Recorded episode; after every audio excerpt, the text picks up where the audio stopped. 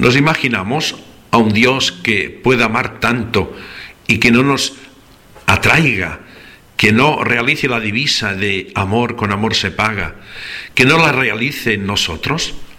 Y yo no me imagino que si es amor, simplemente por coherencia, ya nos está llamando con la fuerza de esta misma donación que Él es. Por eso, solo se puede obedecer el amor. No se puede dejar de obedecer al amor. Quien lo obedece hace la única cosa necesaria.